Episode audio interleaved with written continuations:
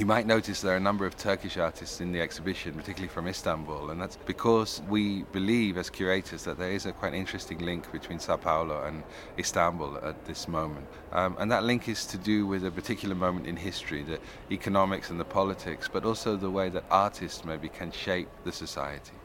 And I think you see in, in, in Gülsün an, an artist who's really trying to take a stand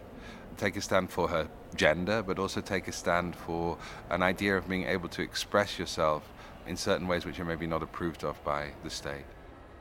This relationship between Istanbul and Sao Paulo uh, is one which you can see in the protests and in the struggles that are going on on the street at the moment. But I think you can see it at the deeper level of a society that is emerging from out of one kind of oppression and trying to overthrow the new kind, which is a more global kind, of course, of neoliberalism. This process is something which can be very inspiring, not only in places like Istanbul and Sao Paulo, but actually for the whole world.